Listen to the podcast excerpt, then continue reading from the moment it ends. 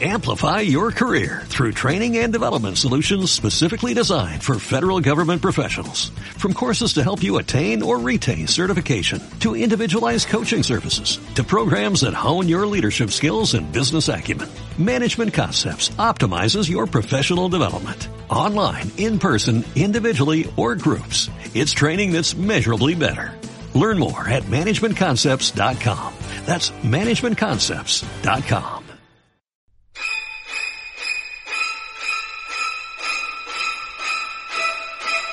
Muy buenas noches, damas y caballeros. Bienvenidos a la segunda parte de este hermoso, glorioso, blanco y negro programa llamado Luis.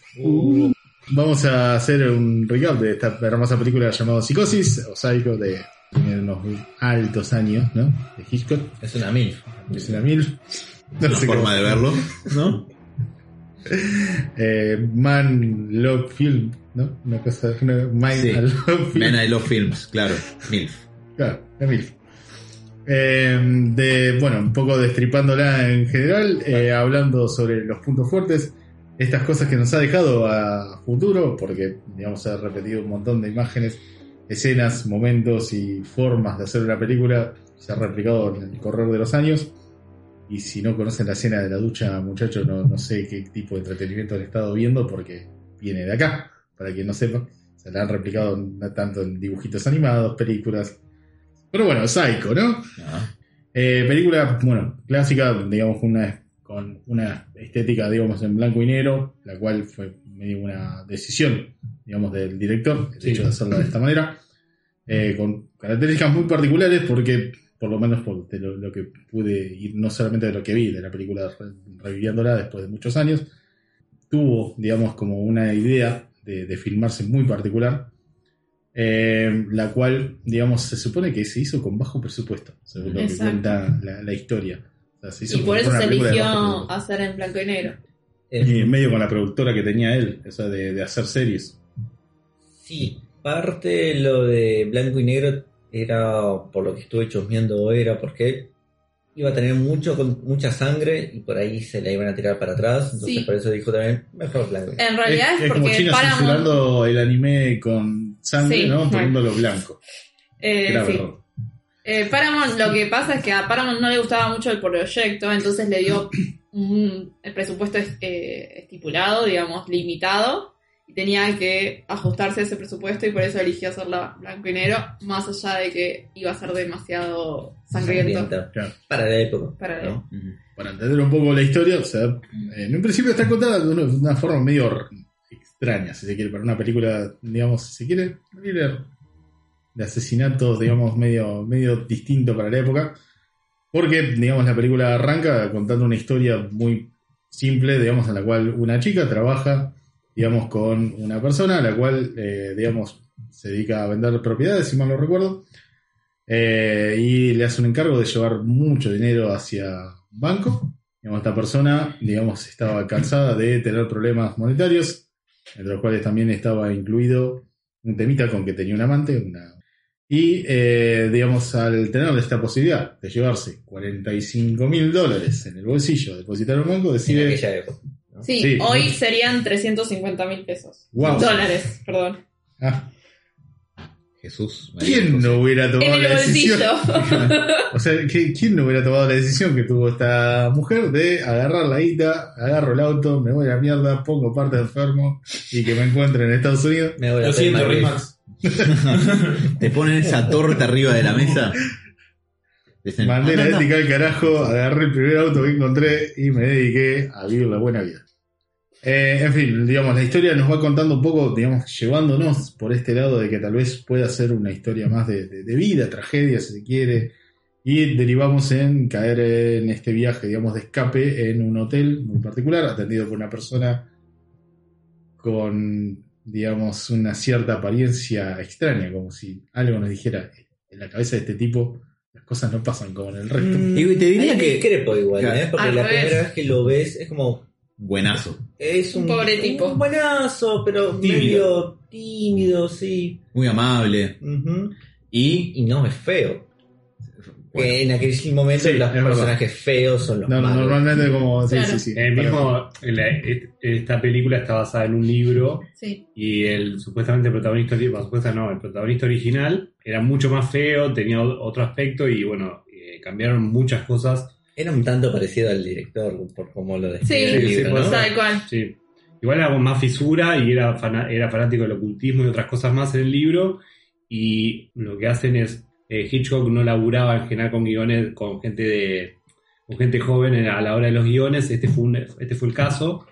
Y la adaptación eh, le gustó le gustó mucho porque no era tan fiel al libro en, en varias cosas. A pesar de que tiene varios capítulos, creo que adapta los dos, tres primeros.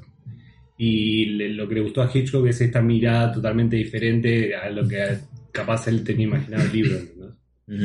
Sí, y, y dicen que en cuanto compraron los derechos del libro para hacer la historia, mandó a, a comprar la mayor cantidad de copias para que la gente no se spoilee la película. Sí, compró, compró el, el marketing que fue muy particular de esta época. Sí. Primero, por lo que hizo, eh, que era algo raro, una de las estrategias de marketing, de marketing era tipo, eh, no le cuenten el final, vayan a ver al cine y no le cuenten el final. Y otra particularidad es que eh, marca- eh, si vos no entrabas el horario, ponele, la película arrancaba a las 21 horas y vos no estabas a la- a- para el horario de la, de la, de la De la función, función de Rengen, no, te podías no podías entrar. volver a entrar más tarde al cine. Tampoco bueno hubo presentación. ahora, ¿no? Tampoco hubo presentación a la prensa.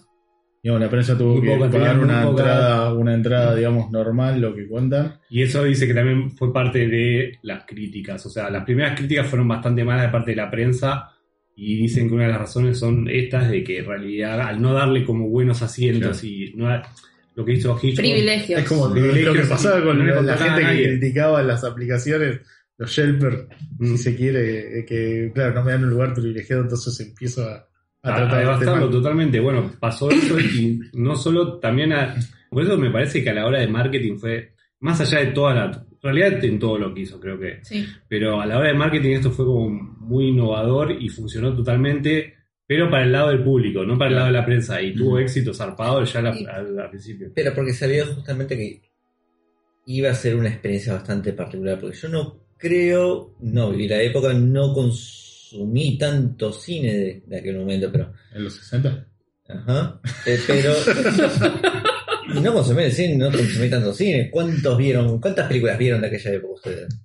Cine Z pasaba algunas cosas interesantes. No creo que en aquel momento había tantas películas que tengan una, una vueltita de rosca, como la que tiene acá, ¿no? Exacto. El plot twist del, del final. Correcto. el- el- Mismo- Estaba muy marcado el malo es malo y no, no podía hacer otra cosa. o sea, era- Bueno, pero por eso te lo revolucionó dijimos al principio de la película. tanto la industria y el cine como lo hizo. Es que lo que había hecho, incluso él había marcado tendencia ya con las películas de intriga, él mismo, y se le subieron a la ola, entonces el chabón quiso hacer un cambio sobre eso. Y otra cosa también de- que fue precursor que dijiste vos, es que fue uno de los primeros que hizo como una especie de película de, de terror horror, lado B, con bajo presupuesto, porque encima te- tenía Sí. mucho presupuesto, pero en teoría fue... No, y, y ya estaba consagrado. Sí, de eso y, también. y eligió hacer una película de bajo presupuesto. Y también, si, no sé si lo vieron, pero el trailer, el trailer de la película es muy bueno y me parece que la forma en que lo presenta. Primero que él ya, lo- él en ese momento, por algo que es también que elige el blanco y negro, él ya tenía una saga de una serie que es eh, Hi- Hitchcock Presenta, creo que se llama. Sí. Bueno, él ya hacía esa cosa de presentar sus películas y además hacer cameos. Bueno, lo que hace en el trailer, que dura más o menos 6 minutos, es él te cuenta, tipo, te cuenta, primero que te muestra todo el escenario, o sea, pasa por el Bates Motel, se mete en la casa y te va contando un te va contando cosas muy, eh, muy importantes de la película, pero a la vez que... Hace, hace como descripciones que Ah. por ahí no podía, no podía mostrar, digamos, de parte del libro. Según lo que, lo que había entendido, hace, hace cuenta algunas cositas que no incluía en la película porque no podía describirlas, digamos, como parte, digamos, de la película. La O sea, escena no, podía tomarse el, el tiempo de escribirlo. Arranca él, que ah, tipo pasa por el Bates Motel, te va contando tal, eh, va a pasar esto en la casa, eh, hace como dos o tres chistes, uno una girada me pareció muy buena, tipo, eh, esta casa eh, le va a costar vender, no sé, pero como que en el medio te va metiendo como, me pareció muy bueno, te va metiendo como chistes y él va recorriendo, te cuenta lo que dice Robert, tipo el asesinato de la escalera, te lo hace mucho un poco más gráfico, te lo escribe más gráfico de lo que se ve, y, y eh, también ah, o- otra cosita me pareció excelente. En un momento abre el armario, el armario de supuestamente la, de la madre de él, de Norman, y no te dice nada y lo cierra. O sea, como que a la vez te crea bocha de misterio. Y me pareció, me pareció un recurso muy zarpado. Es- o sea. te crea hype. Sí. O sea, Sí. en los 60 te crea hype. A ver, yo no soy fanático de Stan Lee, pero ponele que venga Stan y tipo, te, el chabón te va contando, ¿no? O sea, alguien que. A mí no me pareció que estaría algo que lo podrían hacer ahora y no sé por qué no lo hacen, porque me pareció muy bueno. Cuando- igual la figura de Hitchcock era como muy fuerte, Sí. pero me pareció increíble la verdad lo del trailer. Y, y son seis minutos y te cuenta cosas que vos decís, che, esto me lo estás contando, no sé si te conviene. Y después la película te sigue sorprendiendo. Bueno, nosotros capaz ya sabíamos cómo terminaba. Pero la verdad que después la película te sigue sorprendiendo y en esa época, eh, para contarte lo que decía primero Mati, eh, eh, la gente salió con miedo al cine. O sea, Claro, Es que- sí. Más allá del plot twist que tiene para el final, ya cuando eh, la protagonista, o la primera protagonista, porque sí. algo que tiene bastante característico es que la protagonista se muere al instante. Claro, se muere- Y se cambia. muere A mitad de la película te cambia la. Creo que a la, a Eh, la hora sí. de película ya, ya se muere Sí. y decís, bueno, esta historia supuestamente me la venís contando en base a las vivencias de esta chica. Ahora está muerta, ¿qué hago? Exacto. Y quién te, sigue? te hace un setting de otros personajes. Pero más allá del plot, a lo que iba, ya cuando arranca, cuando ella se empieza a escapar, ya sentís la tensión de ella escapando. Sí. O sea, me acuerdo cuando estaba viendo la última vez que la vi, eh, ya por el 1500. que no fue hace poco, pero cuando la última vez que la vi, cuando ella está en el auto escapando, empieza a flashear del dueño de la guita. Sí, de lo que van a es decir. la sensación de la estoy cagando, la estoy cagando, pero me estoy escapando y me van a agarrar. Voy a llegar a Bueno, Argentina, voy a llegar a Argentina. un nivel de Voy a tensión comprar el país. a un nivel de una película que ya es, Bueno, obviamente, está bastante bien. Sí, Yo recuerdo cuando la vi por primera vez, que no, no tenía nada de spoilers, creo que hace mil años atrás, no me acuerdo ni cuándo fue, pero me acuerdo que estaba esperando que le pase algo en el medio de la ruta, porque ese momento de tensión, mientras ella eh, maneja bajo la lluvia, es como te empieza a elevar el- la tensión de una manera que es como, Y- ¿qué va a pasar? Mierda, que pase ya. Y hay un detalle después de ese diálogo que, que está bueno porque es medio ambiguo en lo que pasa y lo que pasa en la cabeza de ella. Porque en sí los hechos capaz no se pueden haber dado así. Tal cual. Después de eso, en el final de ella sonríe con, tipo, mete una sonrisa re malvada y ese es el momento que termina como las consecuencias y es cuando eh, habla el millonario y se da cuenta que le chorearon. Mm. Digo, como que en algún punto ella disfruta el haberle choreado a ese tipo de persona. ¿Se entiende? Porque después, si quieren, podemos hablar de la película y cuando se cruza con este, con este texano, Sí. es totalmente machista, es un asco, se la quiere Sí. levantar. Sí, sí, sí. Entonces, eh, eso me pareció, no me acordaba de eso. La mira al final, después de escuchar todas estas consecuencias de lo que, lo que pasó a partir de que- lo que ella robándose la plata y yo no sé, la mina sonríe, tipo, pero hace una sonrisa muy, muy mala, muy de mala, de, mal, de malvada, ¿no? Más Sí. bien de satisfacción de, de estoy Es haciendo, una, estoy es una- haciendo es algo. una mezcla, por eso me, me pareció muy buena esa escena, me pareció increíble, la verdad. Eh, y si quieren, bueno, eh, Robert, si quieres seguir un poquito con el... el No, bueno, o sea, vemos, vemos como, digamos, de un momento a otro cuando pasa un asesinato, el famoso asesinato de la ducha, la película cambia de protagonistas y empezamos a seguir no solamente a este muchacho, digamos, con...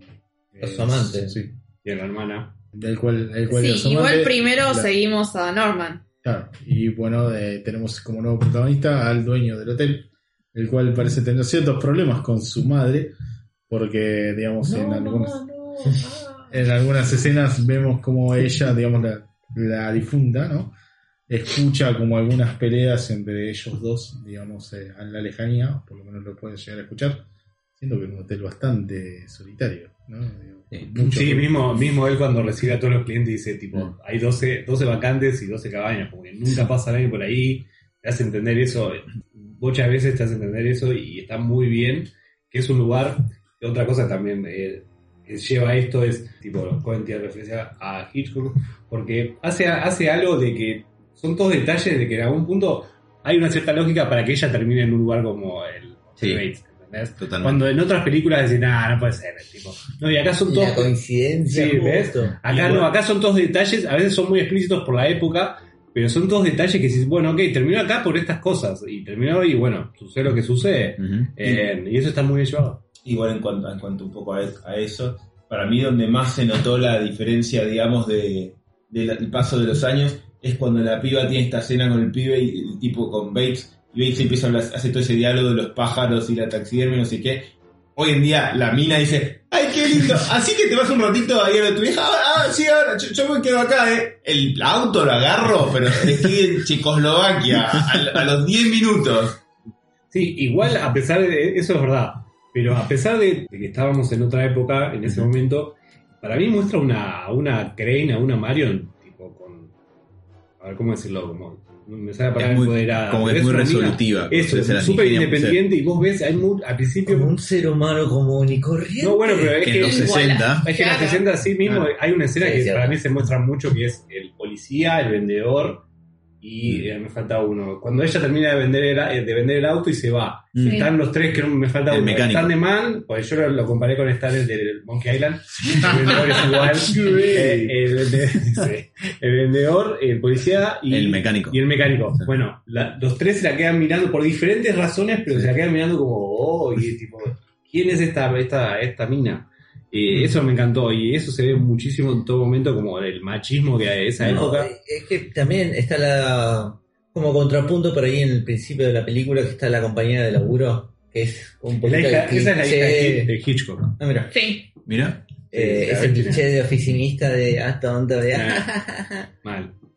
y tenés, bueno, eh, la primera Sí, y también esa escena con la, con la compañía de trabajo te hace confundir, digamos, en el tono de la película, porque Sí. o sea, te, te crea, te crea una atmósfera que no es y después va cambiando lentamente hasta que te genera la tensión que te genera. Sí. Por eso también tiene ese impacto. De, de hecho, a ver, todos tenemos como una idea de las secuencias más icónicas o el plot twist o algo, o algo por el estilo, pero por lo menos a mí lo que me pasó la primera vez que la vi hace unos años y, y que me volvió a pasar un poco ahora, incluso ya sabiendo cómo era la película, es que la construcción de cómo se va enredando todo cada vez más y más y más y más y más hasta que llega un punto donde todo se, desmadró, es bastante natural. O sea, el ritmo de, los acontecimientos es como que simplemente se van dando entre sí y mucho de eso tiene que ver, me parece, con, con cómo está planteado desde el principio el personaje de, de Marion, de Marion Crane, que es al principio simplemente un oficinista hasta que, o de golpe, decide robarse toda esa plata porque te establecieron que su amante tiene deudas y eh, parece que va a salir todo lo más bien porque simplemente se lleva la plata, pero justo se cruza el jefe saliendo Sí, de... sí, sí. Y después justo se cruza el cana y el cana la sigue. El ella- cara, el ese es terrible, es Qué narrativa le tocó, terrible. Pero me parece recontra interesante que justamente, de, de nuevo, ya todos podemos, uno está contaminado un poquito de todo lo que circula en la, en la cultura popular alrededor como para entrar 100% limpio a la película y verla como si fuera Es algo que- de... sí. tenés que hacer el ejercicio de Sí. ver la película como una- un espectador de momento, porque es lo que decís. Ujú. Evolucionó tanto la industria del cine Sí. que si no, sí, te sabe vieja. Eh, Hablando de eso, como una muy pequeña nota a pie de página, hay, hace, unas, hace unos 10 años más o menos salió una, bio- una biopic más o menos de Hitchcock protagonizada por Anthony Hopkins, que acá le pusieron Hitchcock, el maestro del suspenso o algo Sí. por el estilo, que principalmente lo que cubre no es la biografía de Hitchcock, es más que nada la filmación de psicosis. Sí. Eh, y hay un par de detalles que me parecieron interesantes en relación a eso. Esto la vi en su momento cuando salió del cine, o sea que me puedo estar equivocando, pero hay un dato que me lo acuerdo puntual. Hay un dato del que tengo dudas y es si le habían roto las bolas con la censura con el tema de que hay una escena en la que Marion se está cambiando y se la ve en corpiño. Sí. Me mostré una teta en los 60 era como para que te tiren por una catapulta.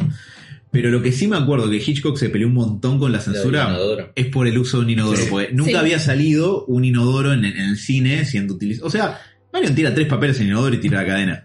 Que Y para se- nosotros es lo más normal del mundo. Tal cual, y este no es que la ves que tiene diarrea, no, no, tira un papel y después tira la cadena. Y el, el comité de censura le rompió los huevos diciéndole que era inmoral mostrar un inodoro siendo usado en, usado en pantalla. Bueno, el chabón en el trailer, cuando te hace todo el paneo y pasa por el inodoro y hace un chiste como, tipo, bueno, y acá va a pasar algo, y hace como un chiste que, tipo, en realidad es como medio un sorete, ¿no? Es tipo, como que es algo que va a salir del inodoro y, y tipo, y te juega con eso, y me pareció muy bueno, apart- y encima es un dato clave, es como una pista que te ayuda mucho, eh, eh, ayuda mucho a, a la a la historia. A lo que voy es que tenía todo pensado el tipo. Hay, Sí. hay muy pocas cosas libradas al azar y es algo que él hablaba que también se le nota mucho y me encanta y después creo que es parte del cine moderno, que es esa cosa de que vos sos el espectador, eh, pero tipo sos el espectador real, vos fíjate que cómo está filmado todo el tiempo es vos estás espiando lo que está pasando y te da, te da primeros planos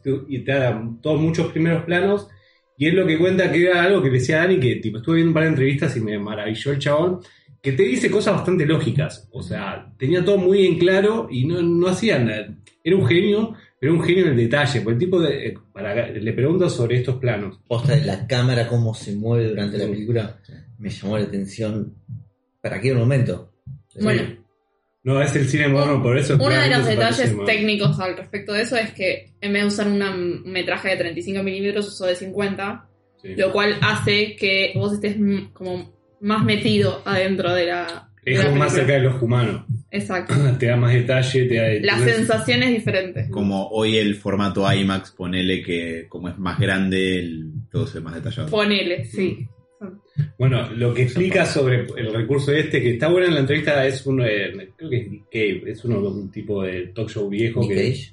No, es más o menos.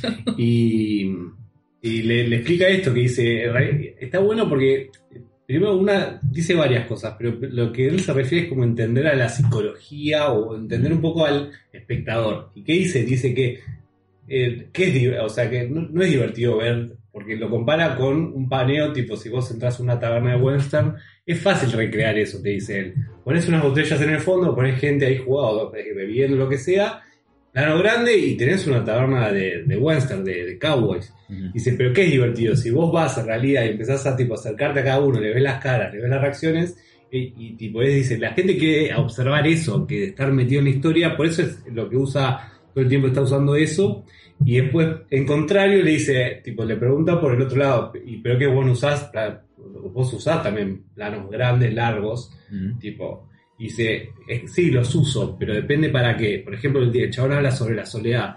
Sí, si yo te tengo que mostrar la soledad, no te voy a dar, un- no te voy a hacer un PP, un primer plano de una persona, sino al revés. Te voy a hacer que parezca chiquita, tipo que esté en un Mm. lugar grande, todo. A lo que voy es que eh, da explicaciones simples y, y, todo, y está todo bien hecho y estamos hablando hace bocha años. Por eso te digo, hay que ponerse mucho en el lugar para ver lo genio que era Hitchcock en, eh, ahora y, y siempre, porque de verdad, a mí Sí. me pasa mucho, yo veo una peli de los Coen todo el tiempo cada vez que una película, una película de... Porque lo que vos describías recién de los guiones, creo que si te escuchas lo de Phil Lebowski era algo que habíamos que habíamos eh, tipo resaltado mucho y es algo de las pelis de los Coen que pasan muchas cosas tipo Mm. supuestamente por casualidad y en un momento explota todo y vos no sabes cómo llegaste a ese momento bueno esta película lo tiene y es un genio no sé Bueno, con respecto a eso, hay que reconocer que se sigue estudiando hoy en día en las escuelas de cine Ujú. Hitchcock. Claro. O sea, es un referente En la industria. Sí, incluso, a ver, creo que acá ninguno de nosotros tiene un estudio formal en cine y nada por el estilo, excepto Dani. Pero la cuestión del manejo de la cámara y cómo te hace sentir respecto de la historia del manejo de la cámara y cómo te posiciona en, a vos como espectador, no puedes evitar notarlo. Digamos, de, de hecho, hay algunos. A, a mí lo que me llamó en particular la atención, también las veces anteriores que la vi, esta en particular, es el uso de los primeros planos que son incómodamente prolongados como para ponerte bien en la jeta de un personaje y hacerte permanecer en esa sensación de incomodidad durante un montón de tiempo. Llamada de David Lynch. Bueno, una crítica habitual o algo de lo que lo que a mí me gusta quejarme para romper las pelotas, sinceramente, que igual es una queja honesta de mi parte, es que el cine de grandes estudios intenta evitar que el público permanezca en una emoción que no sea placentero durante mucho tiempo. Y pues, la- Sí. cualquier drama se corta con un chiste, porque el chiste es, ah, se alivió la tensión, qué bueno. Pero me parece que lo que está bueno del cine es que justamente es una ventana a experimentar cosas que habitualmente no experimentarías y que si vas a experimentar algo que no esté tan bueno, por lo menos que sea una película y no la vida real, digamos. Y hay mucho de eso, bueno, este, hay todo de eso. en- Sobre todo en en- Hitchcock. Sí, Sí, ni hablar. Y sobre todo acá. Hay, hay algunos planos en la jeta de las personas que son incómodos. La conversación que decía Sebas recién, cuando Marion y, eh, y Norman hablan sobre taxidermia y todo eso, Sí, y, sí. y el tipo que parece súper amable, te vas dando cuenta con cada diálogo que intercambian lo mal que está el valero y lo turbio que es. Es genial justamente cómo está manejado en relación a, a cómo la cámara te va haciendo los primeros planos de la cara, por sobre todo la, la cara de Norman. Uno de, de Psycho podría estar hablando una eternidad porque es una película clásica, se la enseña en el cine, es una obra maestra desde un montón de puntos de vista. Algo en lo que yo me quisiera del- eh, adentrar sería en particularmente el protagonista, si se quiere, antagonista, no sé, que es Norman Bates. A partir de la hora es el protagonista. Es muy cierto eso. eh, o podría tranquilamente ser una interpretación recontra posible.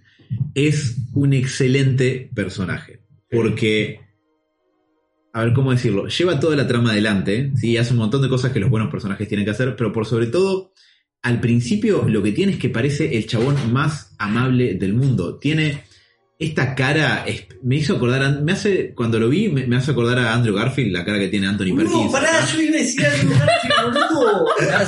Garfield, boludo. Boludo, te juro que Chabón. pensé parecido. Pensé que yo era el único tonto que iba a No, me, ojo, me pasó recién cuando lo vi- la vi esta semana. La primera vez que la vi, no, pero dije. No, ahora sí, ahora. Yo también dije Andrew Garfield. Por favor, llamen a Andrew Garfield para la próxima psicosis. Andrew, Andresito, Boludo, juro. Ahora que me cae bien.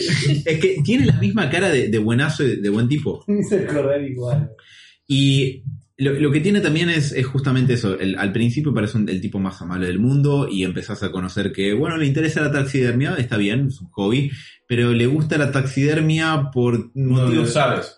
Empieza con, con que no le gustan los mamíferos porque parecen no sé qué corno y dice las aves son frágiles. Me gustan las aves. Las mujeres son como las aves. Sí. Ah, no, bueno. eh, sí, señor. Y después la espía atrás del, de la pared. Sí.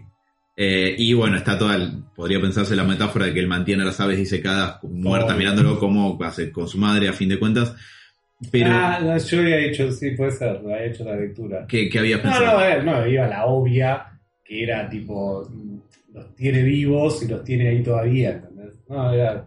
Sí, bueno, era también son más- las dos. son más básicos, pero. Es que no, pero creo que son dos, dos maneras de verlo que pueden ir muy, Es que muy como te explican la película, tipo la resolución te explica y te lleva a la- a lo- al pensamiento de Diego. Claro, Como que lo mantiene a todo vivo esto- a través del, de la de taxidermia. la taxidermia. Sí.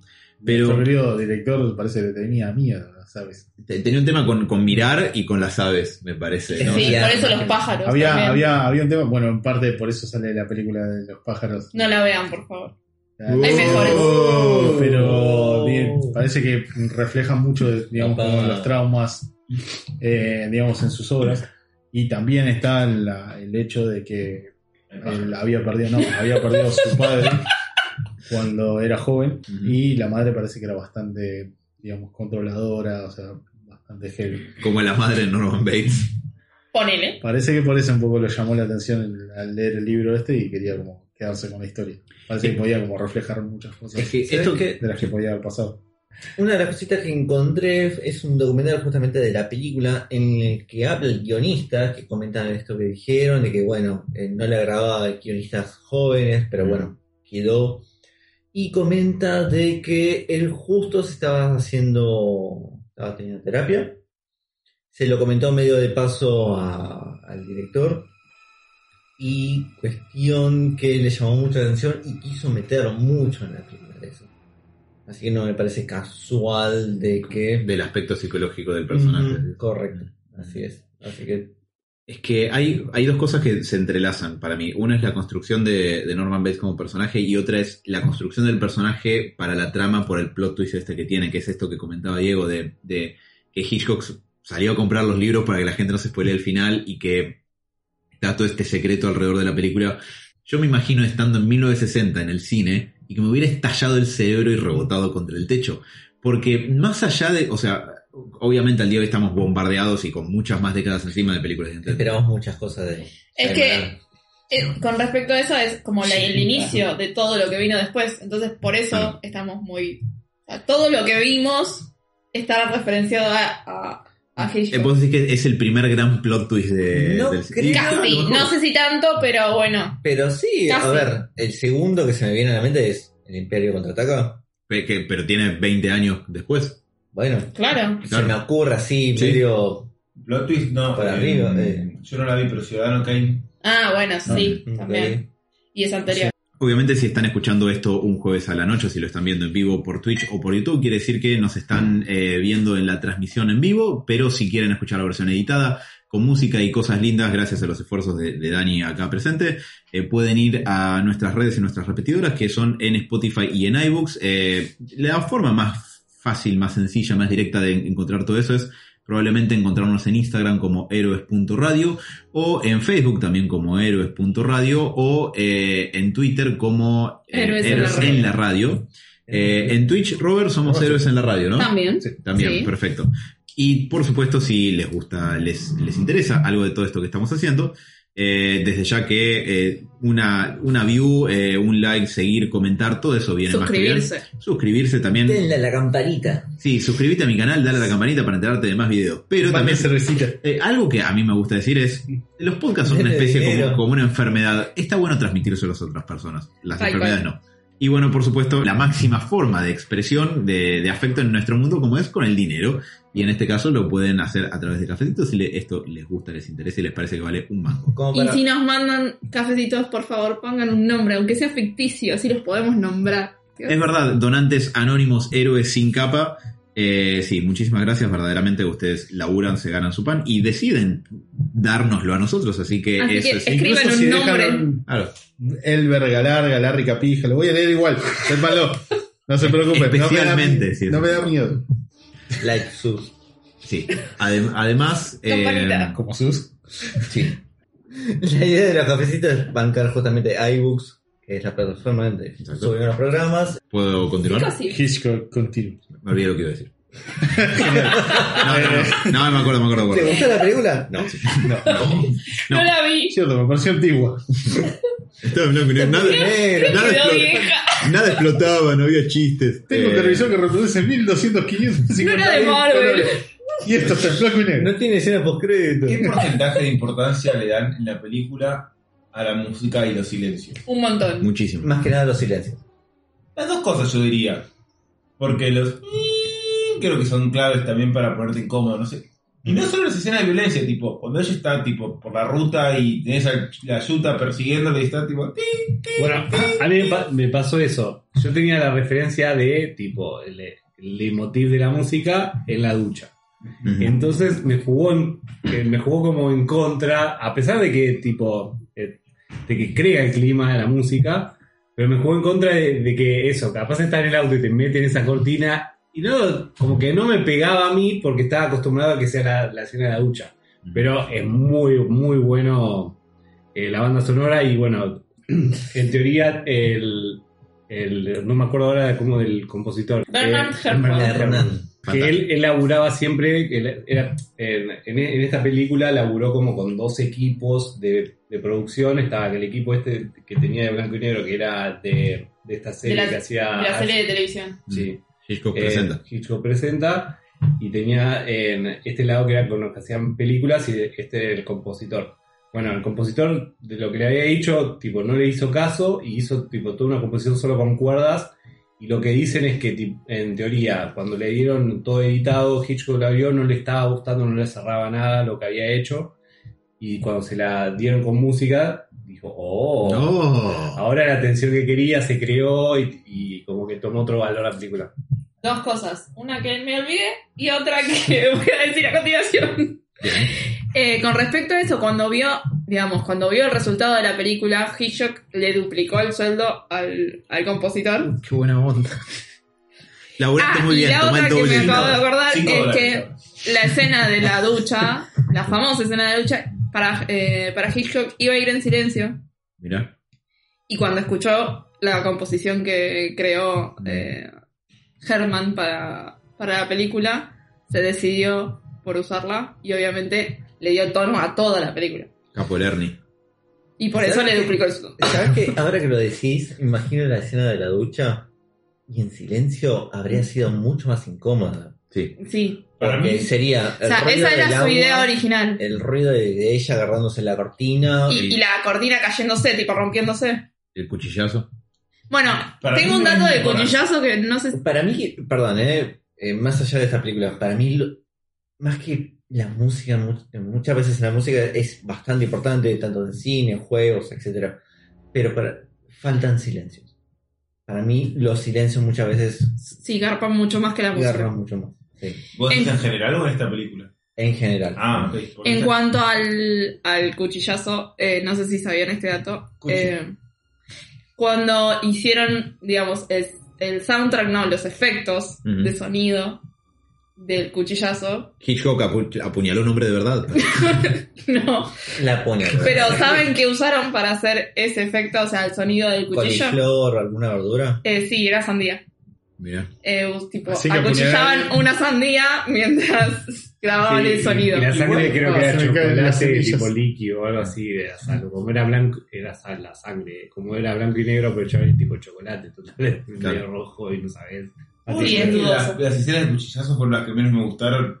En Y que. es que Eh, queda, queda queda- rara, es que queda, queda- muy rara. sí. Y mismo yo vi una entrevista y el chabón tipo Hitchcock dice, no, no, y te, te la cuenta, te detalle, no, incluso te- en realidad crea, te crea to- todo lo que crea, pero nunca ves el cuchillo entrando en la... Y se nota, tipo, lo Sí. vi No, no, obvio. Igual peor, pega. La, la- la cosa está bien, de hecho, toda la- después la posterior muerte de la mina está buena. Yo pensé que no me había muerto en la película, o sea, yo pensé que tipo, la habían lastimado y nada más. Ah, mm. La peor es cuando muere el detective. Hay un plano como de hacer que cuando se cae por las Sí. escaleras que es medio ridiculón comparado con todo lo demás. Sí. Particularmente porque el cuchillo se supone que entra de frente y la cortada es como si lo hubieran hecho así. Claro, pero además hacen como un primer plano del chabón y te muestran, no me acuerdo bien cómo Te es que muestran la caída de frente Sí. del chabón. Claro. Es como re impresionante. sí. Pero es raro, y creo que los pies, no me acuerdo, había algo en esa escena que, que- que ¿Qué? me pareció raro. Eh, creo que la, la cámara se mantiene encima de, de Arbogast, el, el detective Claro. privado, ahí, y ves como la cámara lo acompaña él cayéndose para atrás por la escalera. Sí. Exacto. Claro, pero parece medio el coyote como cae. Ah, no, ¿Sí? no, no, Y bueno. Es, es raro como cae, es verdad. Hoy lo vemos raro como cae. O sea, Igual- que esas escenas quedan un toque. Ah, No sé, o sea, te, si se y- quiere. te entiendo y, te rebanco, pero a mí me, gusta esa escena porque tiene esa cuestión medio rara que como que no, no, es- no recuerdo haberla visto en otro lado, de que es tiene esta cosa de incomodidad de que lo ves al chabón cayéndose hacia atrás en la escalera. A mí me fue más gracioso que, otra cosa. Me gustó, sí me gustó mucho eh, en cuanto a filmación y ángulos, en cuanto a ángulos y todo eso, eh, en el momento donde eh, Norman entra a hablar con su madre y hay una toma que parece que estu- estuviera hecha con un dron, que la cámara empieza a ir para arriba y termina con un ángulo extrañísimo y muy incómodo, que realmente eso sí no lo vi en ningún lado y me gustó mucho, mucho. De hecho, me quedé pensando, ¿cómo mierda filmaron eso Bueno, en esa época? Sí. Lo que pasa es que es un genio del montaje. Yo que vi varias de las películas. O sea, me parece que tiene un manejo de la composición de imagen muy superior a lo que era la época. Claro. Una visión. Sí, Para era, mamaron también de él. era un distinto. Exacto, sí. Era un distinto dentro de toda la industria. También porque el- esa escena que dice Sebas la filmó con un dron que le robó al tipo que apuñaló para hacer el efecto Y sonoro. viajó en el tiempo. Claro, lo mató, le robó de su dron y así Es que yo creo que para el momento, tengo entendido que muchos en el cine en el momento era plano, otro plano, y otro Corte. plano, y otro plano. corte Claro. y corte y corte. Sí. Acá es la cámara moviéndose constantemente. Eso es lo que me encantó. Obviamente, si te pones con el lente de esto es una película de los 60, Ujú. aprox. Bueno, donde muchas de las técnicas que hoy son comunes no se usaban, no se habían inventado, no sabían. Lo que me hizo acordar eh, cuando los Beatles empezaban a grabar en estéreo. Claro, esa cosa que Cuando antes no empezaron se a hacía. tirar la batería de un lado, la guitarra en el otro. pistas nada más. Claro, en vez de ser mono tenían estéreo. Fue como, bueno, empezaron a jugar de esa manera. La innovación de, de cómo eh, la tecnología también va avanzando, ¿no? Es que es importante acordarse que muchas de esas cosas que hoy nos parecen una boludez porque las damos por sentados, en algún momento era lo nuevo que se empezó a hacer que antes no hacía nadie. Eh, y hay una cuestión con el descubrimiento de todo eso que es siempre bastante interesante de rastrear. A mí lo que me, me quedaba ahí pendiente de, de lo de Norman Bates que les comentaba es que, por un lado, como personaje que, y cómo está construido, está buenísimo porque uno le va descubriendo cada vez más capas al chabón. Y Sí. hay algo en, en cómo, digamos, lo vas conociendo que es, por un lado es inquietante porque vos vas viendo que el chabón no está bien del bocho, y por otro lado es bastante fascinante porque hay un halo de misterio en el hecho de que nunca terminas de saber bien. O sea, hay, siempre faltan partes que vos no podés ver como espectador y que eso te va generando suspenso. Por ejemplo, los diálogos con la madre no los terminas de ver. Es que te comes en la madre que el, ases- el- el asesino es la madre. Exacto. Es que la madre está Claro. ahí. Y que él la está encubriendo porque no la puede Y controlar. que la madre no es, Porque él no es la madre, sino que es él. se lleva Claro. el cadáver de, de todos los asesinos al pantano, tira el auto, tira la plata, y pedazo de idiota, revisa los papeles. Y eso, eh, perdón, Diego, ahí, ahí te dejo, pero digo, eso es lo segundo. Además, no es solamente que está bien construido ahí, sino que además es súper funcional a la trama porque justamente el personaje está construido para que vos te comas el plot twist sin Mm. tener ni idea al final. Eh, como decíamos, que donde además esto no era habitual en el cine. Eh, al punto tal que, esto yo lo digo por conjetura, no tengo el dato, pero estoy bastante seguro de que todo el, el, el infodump, el, diálogo expositorio del psiquiatra al final, es para que el público se vaya con una idea clara de Exacto. qué sí. carajo acaban de ver. Porque en esa época ninguna otra película hacía eso. Eso y para también para los para el estudio, eh, pues no le cerraba el hecho de la palabra travesti, ¿viste? Exacto. Sí. Entonces eh, también fue como que eso ayudó a que el estudio diga, bueno, ok, eso pasa. Digo, como que no fue solo una, no solo una explicación para el, para el público, sino también para los mismos CEO de, la, Claro. de la industria. ¿Sabes qué? Perdón, ya que nombraste esa partecita del psicólogo, justamente hablando de, del perfil de, Norman. de Norman. Tengo entendido que tuvo como malas críticas o tuvo una vista negativa por decir la palabra travesti. Sí. Y son Que en aquel Sí. momento era como, no. Y solo, o sea, No, y mal, solo mal. se lo aceptaron porque el, el que lo explica lo termina revirtiendo, digamos. A mí me- me maravilla este tipo de cuestiones que pasan con estas películas de que son reverenciadas por el público como clásicos después de, de que salen por los, los años que van a salir y al principio no son bien recibidas por cosas que obviamente son parte de la coyuntura como todo en un momento es parte de la coyuntura que, que le toca transcurrir pero eso es una pelotudez O Bueno, sea, por el uso de la palabra travesti no fue tan reci- bien recibida que fue en la época en la que los Oscars eran los Oscars, Ujú. no como hoy que son bastante bastardeados. Sí.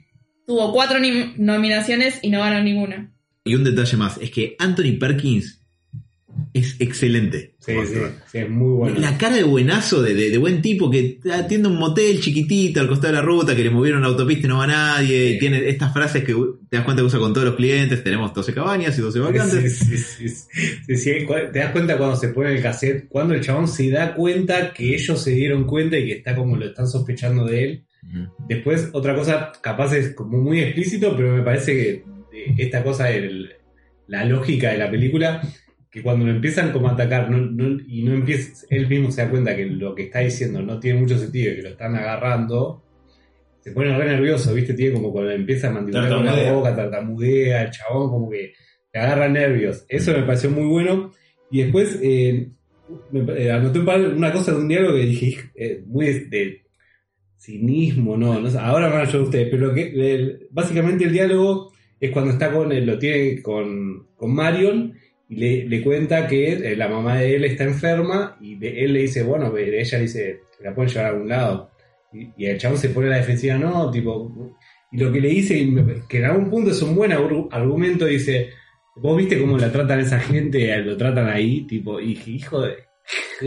O sea, tiene buen punto el chabón. Sí. ¿entendés? O sea, esa cosa, no me sale la palabra, pero esa cosa de eh, manipulador capaz en algún punto, porque él sabe por qué se lo dice. Está bien que después, te, na- con el final de la película, no sabes bien cuán consciente era Norman Claro. de la madre, de la, en, en discernir de la madre y en él, y de él mismo.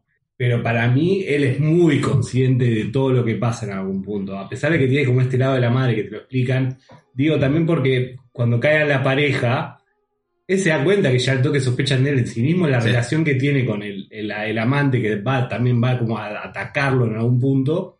El chabón eh, se da cuenta de todo. Por eso es, me encanta el personaje que en todo momento no sabe si, obviamente está re loco. Hasta que tan consciente es que se disfraza de la madre, la madre y que realmente es él la lo mató. madre o Oh, eh, eso me, me parece genial. Después, un detalle de los am- que tiene varios en la película de Amagues que me, me hizo reír, la verdad. Una, una boludez lo del auto. Que tira el auto en la Ah, laguna. sí, sí, parece que no se Y- termina. Eso también es rico. y esa cosa de que tipo. Y vos decís, uy, se le complica todo si se le queda el auto. Todo lo que parece se le va a la verga. Y tipo, y segundo día se. Ah, Digo, no. "Eh, buenísimo, boludo". A mí lo que me gustó mucho que- así también de este Muy buena madre. realización es, es el los diálogos del detective. Como el detective lo va encerrando sí. para que Sí. diga las cosas y, y se vaya pisando solo. Me parece que está muy bien escrito y muy bien el detective Bueno. que dice, pero entonces vos me dijiste que no estaban. Bueno, pero. Bueno, pero... eh, Pero Seba, ¿no te pareció el diálogo súper directo para hoy en día? Tipo, hoy en día yo no me imagino un, un detective, por ejemplo, en la, la misma circunstancia un detective buscando tipo pistas, me imagino un detective como mucho más eh, entrador, que, que le buscaría dar la vuelta, hacer pisar el palito, pero de una manera más sutil. Acá el chabón va al hueso y tipo, che, pero, y te das cuenta que al hueso mismo se da cuenta Norman. Eso me pareció excelente, va tipo Claro. re directo. Hablando de una cosa que me hizo reír que tiene que ver con esto, es cuando está, quiere, quieren hacer, está la hermana de, de- la, el amante Sam y la hermana de ella, no me acuerdo cómo se llamaba. Pero que él le dice. La hermana de Mario, digamos. Sí, Sí. la hermana de Mario, que le dice, él dice, tranqui, yo te cubro, vos andás, este la boluda, yo lo, lo Sí. entretengo. ¿Cómo lo entretiene? Empieza a decir, eh, ¿lo empieza a apurar todo el tiempo? Como obvio que sabemos que, es todo mentira, tipo, "Ma- maestro, eso no es tipo entretener a alguien, eso es deschavetarlo para que lo aguante, se saque y explote todo. Yo, yo lo entretengo. Disculpa, acá matás gente, robás plata en este motel. Además, no, no tiene maletas, no, no usamos maletas. ¿Y cuál hay? ¿Qué me importa? Dame una- dame ¡Qué útil que sos! O sea, no. Igual, Estúpido. pero lo que, lo que me encanta de, de- de toda esa secuencia es que le da la chance a Anthony Perkins de pasar por un montón de estados de tratar de mantener la amabilidad, de como de, de mantener la careteada, de empezar a no ponerse clavarle un cuchillo ahí. en el estudio, Tal sí. cual. Y, y de que además lo vas viendo cuando se pone nervioso y necesariamente esa fachada de amabilidad se le empieza a venir un poco, un poco abajo. Eh, pero sí, eso es totalmente, Es que me está recontando, me está riendo solo. ya, Es estúpido, tipo. ¿Qué le pasa? Después otra cosa que no me acordaba era que ella en un momento decide volver y como eh, ter- terminar todo el asunto. Que Sí. Eso yo no me acordaba. Yo pensé que ella estaba como... En un momento dice, no, no, creo que voy a volver para... Y bueno, termina, la, la termina matando antes. Pero me pareció tipo eso del prota como... Porque me parece que había llegado a un punto de no retorno ya. O en otro momento hubiera pasado eso. Dice, no, voy a tratar a ver qué pasa si, qué pasa si arreglo las cosas. Yo dije, oh, ok. Digo, Sí, su idea era volver para arreglar todo sí, y me devolver la la estaba- ya estaba. Y estaba haciendo jugada. cuentas para devolver lo que había gastado. Estaba re Incluso. jugada ya. Sí, sí, me, me, me sorprendió. Sí, A miedo, a miedo de meterlo en un pantano como el auto de, con el cual, digamos, intenta meter Muy asesinos. boludo. Eh, había visto, digamos, un, un video en el cual un pibe, digamos, explicaba un poco las, intentaba explicar de alguna manera la psicología del personaje Ujú. y habían dicho, supuestamente, que parece que el hotel que se encuentra, bueno, el hotel, digamos, la casa donde se encuentra el fondo del hotel, representaba, digamos, los estados del yo, el ello y super yo, Claro. digamos, dependiendo del piso en el cual estás. Digamos, en el piso de arriba, donde está él disfrazado de la madre, representa una parte, la parte, digamos, central, digamos, Ujú. o la entrada, donde él supuestamente está en modo normal, o intentando aparentar su modo normal, Claro, la entrada es el otra yo. cosa. Sí. Y, digamos, el sótano, donde está la verdadera, digamos, todo, toda la verdad, es la madre embalsamada ahí, digamos, y es la que provoca toda la cosa, representa otra. Es, Bueno, en las sí. pelis de terror está el sótano, es como el infierno, el coso, y el, siempre el altillo, en general, es como el cielo. Entonces, en Claro. general, las cosas malas pasan en el sótano. Sí. Es como una regla vieja. No sé. Eh, eso es, es teoría freudiana, digamos, eh, de, de las tres instancias del inconsciente. Bueno, de la, mucha, Freud fue divino varias veces en, en su teoría, pero es interesante porque podría pensarse que el super yo, que es la instancia de la conciencia moral y todo lo que viene con eso, es eh, la madre, que la madre, digamos, tiene su ejercicio sobre Norman eh, como instancia de control en el piso superior, que es donde tiene la habitación, el piso del, del nivel del suelo, digamos, de, que da a la calle, sería el yo, que es Norm- el yo es la instancia que tiene que lidiar entre el inconsciente y el mundo exterior, y ese sería Norman, que tiene que Ah, normalmente. Y el sótano podría ser el ello, que el ello es de donde vienen las pulsiones, lo, el deseo, de, lo que el resto del aparato psíquico tiene que reprimir para regular que podamos funcionar en la sociedad. Es no creo que Hitchcock lo haya planteado así, o, o si, si sí era, eh, tenía mucho tiempo para leer además, pero es, una, es un análisis eh, interesante. Eh, cabe destacar igual en este punto que esa cuestión de la personalidad múltiple y todo eso, si bien está muy bien manejada como dispositivo narrativo en psicosis, como hemos comentado otras veces acá en el programa, medio que mucho no existe, no hay muchos casos registrados donde, donde eso pase. O sea, Pero- siendo, siendo que, Sí. digamos, el medio que supuestamente representa muchas cosas, digamos, de su, se quiere, terapia, porque en su momento el tipo parece hacía terapia por todos los problemas que había tenido. No me sorprendería que lo haya hecho así si es que se informó al respecto, y mismo si presenta después una especie de terapeuta explicando todo lo que ocurre, digamos, Mm. para darle sentido a la palabra travestis, si quiere. Eh, Entre otras cosas. entre sí. otras cosas. Eh, medio, no me sorprendería que tal vez se haya planteado de esa manera. Digo, está todo bastante minucioso, pensado y por lo menos, si se- fue de casualidad, Mm. no me parece que esté mal. Por eso te digo, no, no sabía si, digamos, está más o menos coherente con la No, teoría. es-. Es, es un, un análisis posible porque además el, el psicoanálisis y la, y la teoría freudiana eh, siempre quedan prácticos o le quedan a la mano a, a- a la gente que a la gente creativa digamos para utilizarlos en, en obras y meterlos de manera simbólica en alguna cuestión eso así que no, no sería no sería descabellado Eh, a mí me parece que si bien eso es- está bueno de, de- de observar es mucho a, a mí me, me resulta mucho más interesante la, la parte de la, la parte de la psicología de Norman Bates como un personaje que tiene que funcionar, digamos. O sea, es decir, que sí, el chabón mantiene la ilusión porque tiene, bueno, pa- pa- padece de psicosis, justamente como cuenta el título de la película, pero mantiene esta ilusión de que sí, de que la madre está viva, pero hay toda una vida funcional de Norman Bates alrededor de eso, que él se las ingenia para mantener atendiendo gente, siendo Es amable. súper amable, súper amable. Tal cual, o sea, porque si uno lo ve, o sea, si vos caes al motel Bates y te atiende el chabón y ponele que no sos Mario, que tuvo mala pensé que es suerte. un goma, pero no que es un chabón. Claro, pero es un chabón que que te va a tachurar, ¿no? puede hacer su laburo, o sea, ¿qué es? Dueño de un motel, lo puede,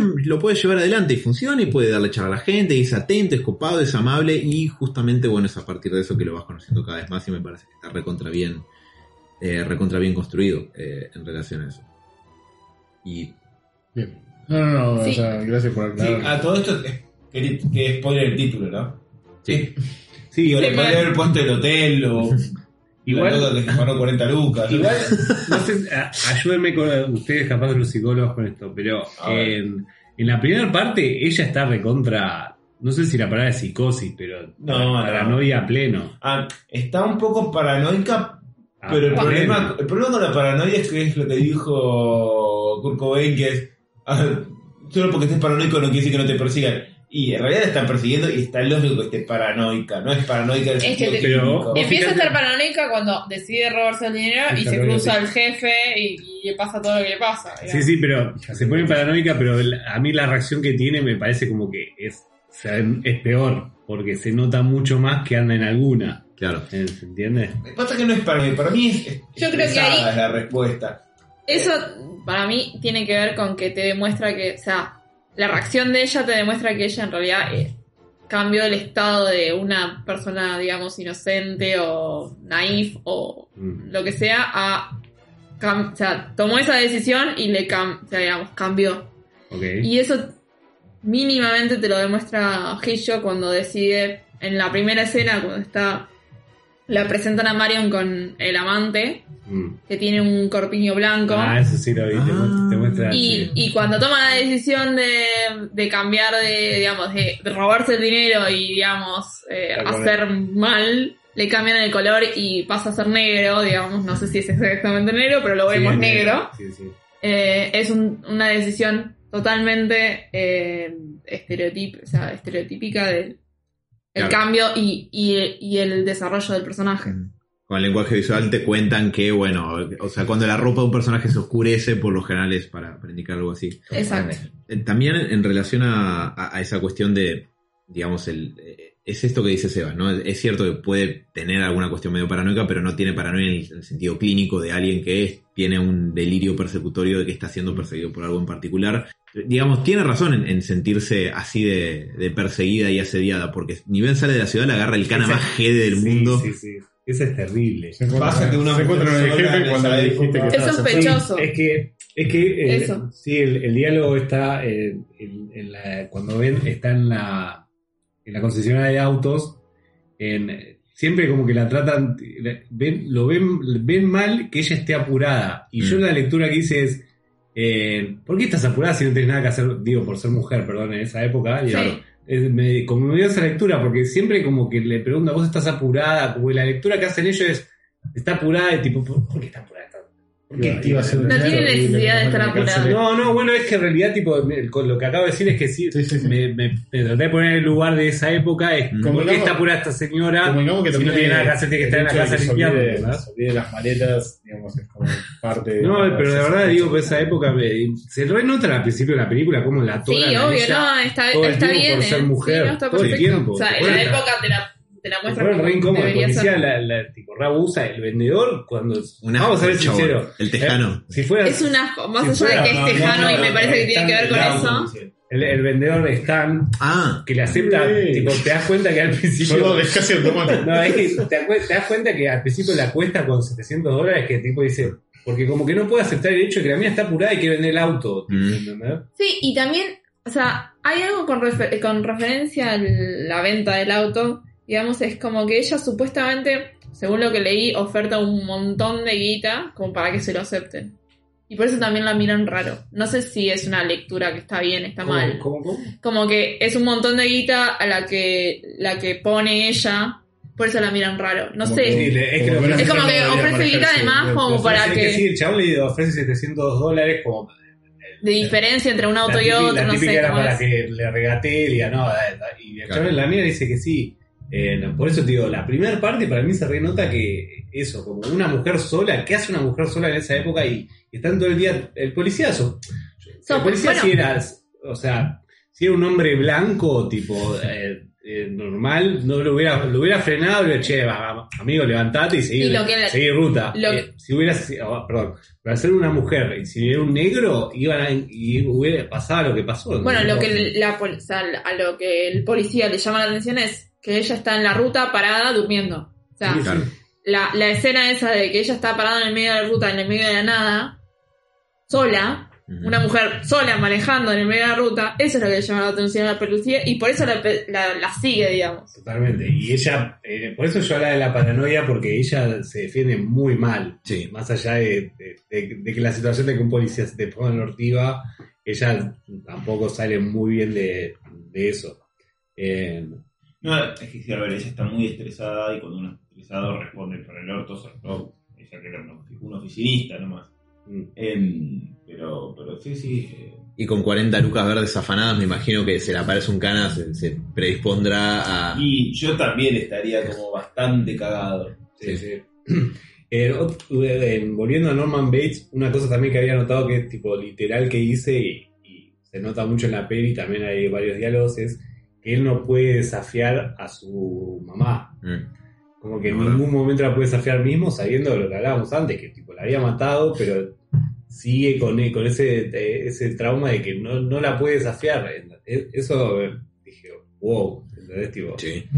eh, eso también se nota mucho con los diálogos y es lo que hablábamos antes. Encima te eh, o sea, ya te das cuenta que tipo hablando dos palabras con Norman Bates, algo no te cierra el tipo. Sí, sí, sí. Eh, eso, eso me pareció muy bueno.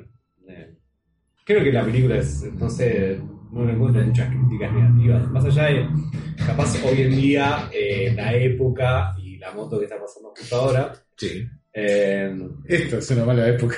Sí. Pero eh, para mí cierra por todos lados la película. A, a mí me quedó una cosita en el tintero, recién cuando hablábamos, y es en, en relación a lo que dijo Seba sobre la música. Y es que todos recordamos más el, el, el rasguido de los violines de la parte de la puñalada, pero hay dos o tres cositas que quiero comentar. La primera es que la música es inclemente con el espectador del minuto cero. O sea, ni bien arrancan los créditos de la película, parece que la película está persiguiendo. O sea, por, Sí. por cómo van sonando los, los violines, nunca, nunca frena y no, no cambia, no, no tiene una melodía B que sea más No, tranquila que sea más tranca, sí. sí. te jede la cabeza todo el tiempo. Eh, en general, además, es- está buenísimo porque es súper atmosférica. Además de que dentro de eso de, crear ambientes es muy efectiva para hacerte sentir justamente esa inquietud que siente Mario cuando raja con la guita. Pero, por sobre todo, lo que me impresionó mucho la primera vez que la vi, ahora también cuando, cuando la repasé, es que en el final, cuando está la última secuencia donde te, nos revelan al público de que en realidad la señora Bates estuvo muerta todo este tiempo y Norman era el que había estado tomando su lugar, los rasguidos del violín de la escena de ducha duran un montón más. O sea, es como que no corta más la atención, ¿viste? Y, y entre la revelación del el cadáver de la señora Bates que gira, Norman entrando por la puerta. Ah, sí, que te hace todo tipo, de verdad, te va mostrando como las diferentes eh, caras, las situaciones. Exacto. Y El- golpeaste el foco. y el foco eso, y el foco moviéndose. eh, la hermana de Marion gritando, el amante de Marion que, que entre y lo frena Sí, Norman, que todo. dando vueltas, verdad. Chabón, para, hablando justamente de permanecer en una emoción viendo una película, es larga esa secuencia Sí, para sí. estar. San, san, san, san. Eh, la- claro, la primera vez que la vi pensaba, da un, un respiro, hermano. Sí. matando, viejo. Bueno, esa escena arranca, que no me acordaba, arranca genial, que es cuando él aparece vestido de... Aparece como con una sonrisa, con una cara, tipo abriendo la boca, así como muy Desencajado, buena, pero sí. Muy buena, no me acordaba de esa boca, tipo, ah, zarpado. Y además eso fue lo que vieron eh, Arbogast y, y Marion antes de morir. Sí, o sea, a. Norman Bates desquiciado, Es vestido como su madre y, y apuñalándolos. Sí, sí, sí. Muy buen malo, muy buen Sí. malo.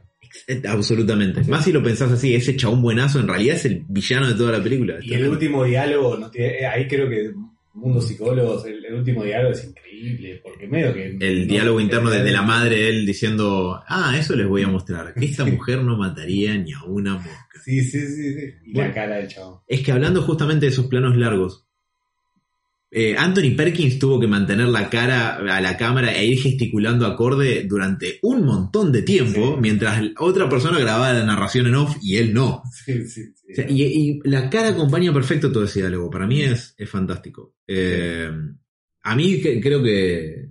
No sé si, si me quedan más cosas para... Yo creo que ya describimos un poco la película en general. Puntos fuertes. Bueno, Sebas, puntos bajos con el tema de la caída del oficial. Ah, padre detective. No. Sí, eso no me gustó.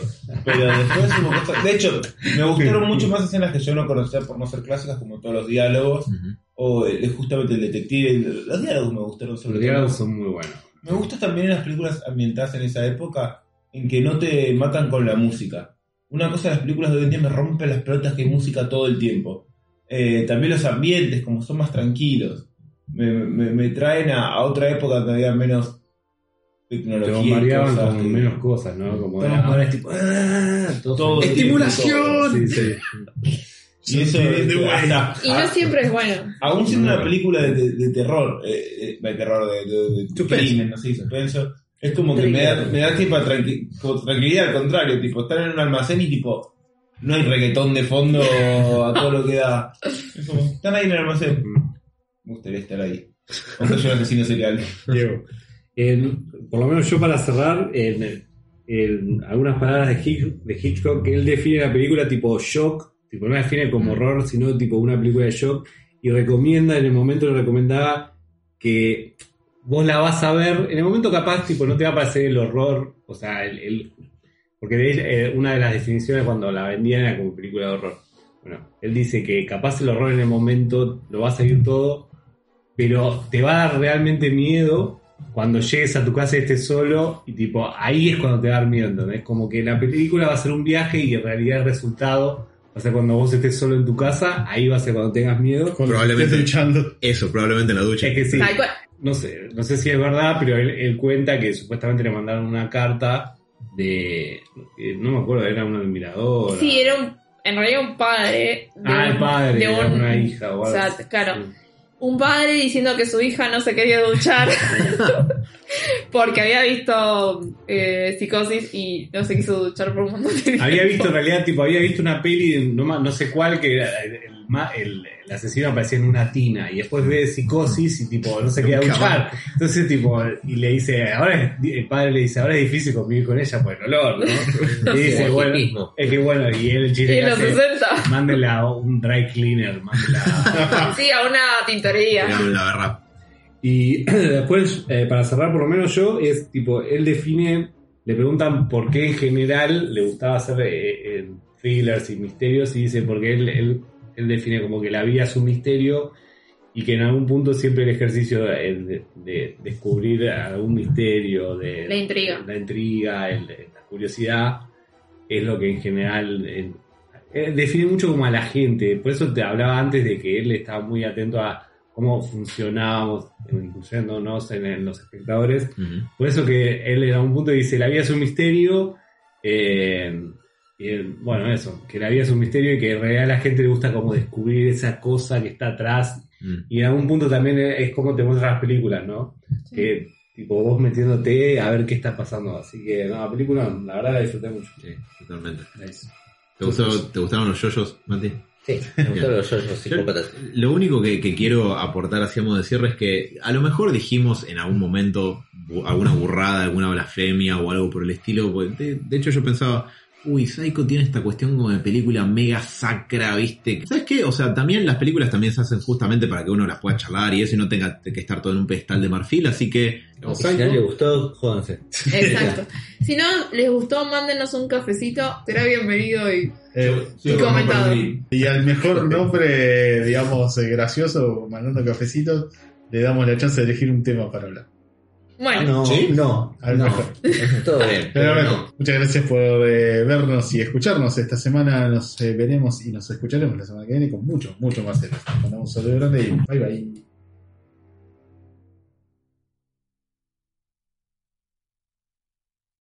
Amplify your career through training and development solutions specifically designed for federal government professionals. From courses to help you attain or retain certification, to individualized coaching services, to programs that hone your leadership skills and business acumen, Management Concepts optimizes your professional development. Online, in person, individually, or groups, it's training that's measurably better. Learn more at managementconcepts.com. That's managementconcepts.com.